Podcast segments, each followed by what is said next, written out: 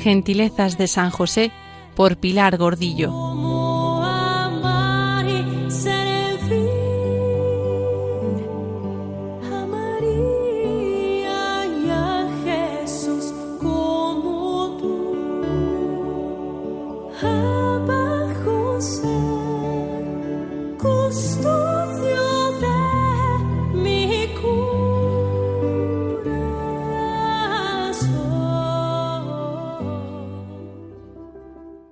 Este anillo te desposo por la ley de Abraham, de Isaac, de Jacob. He aquí que tú estás consagrada a mí por este anillo, según la ley de Moisés y de Israel. Y José colocó el anillo en la delicada mano de María, en concreto en el dedo anular de la mano izquierda, por tener, según dijo San Isidoro de Sevilla, una vena que llega hasta el corazón. El anillo de la alianza, de la unión como el círculo de su aro no tiene principio ni fin.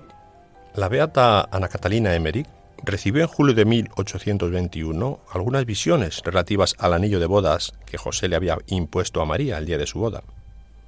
Gracias a estas visiones, supo que estaba en Italia, pero nunca supo en qué iglesia o ciudad.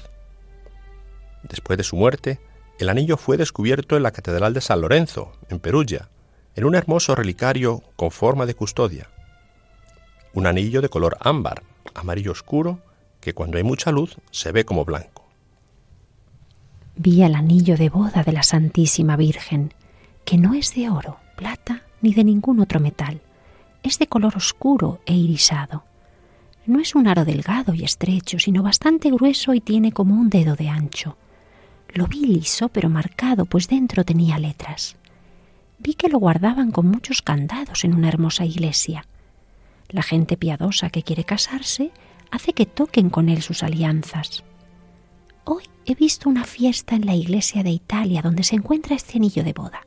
Me pareció que estaba colgado en una custodia encima del tabernáculo. Había allí un altar soberbiamente adornado en el que a través de mucha plata se podía mirar profundamente. Vi que tocaban esta custodia con muchos anillos y durante esta fiesta vi que María y José se aparecieron con sus trajes de boda a ambos lados del anillo. Fue como si José pusiera el anillo en el dedo a la Santísima Virgen y entonces vi como si el anillo se moviese y resplandeciera. Leyeron el contenido en arameo de un bellísimo pergamino con su caligrafía y motivos decorativos de gran belleza. La va, el contrato matrimonial, que certificaba la unión con las obligaciones de los contrayentes y la dote de la novia. Entonces fueron pronunciadas sobre ellos las siete bendiciones. Se va a Berajot. Bendito eres tú, Adonai, nuestro Dios, Rey del universo, quien creó todas las cosas para su gloria. Bendito eres tú, Adonai, nuestro Dios, Rey del universo, el Creador del hombre. Permite que la desierta ciudad sea jubilosamente feliz y se reúna gozosa con sus hijos. Bendito eres Adonai, quien hace que Sión se regocije con sus hijos. Permite que la pareja sea muy feliz, así como tú hiciste tu creación feliz en el jardín del Edén, mucho tiempo atrás. Bendito eres Adonai, quien hace felices al novio y a la novia.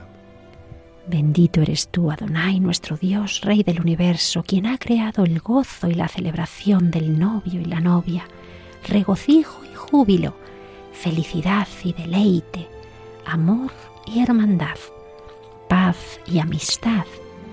Permite ser escuchado pronto, Adonai nuestro Dios, en las ciudades de Judea y en las calles de Jerusalén, el sonido del gozo y el grito de celebración, la voz del novio y la voz de la novia, el grito feliz de los desposados en sus bodas y los jóvenes muchachos desde sus banquetes.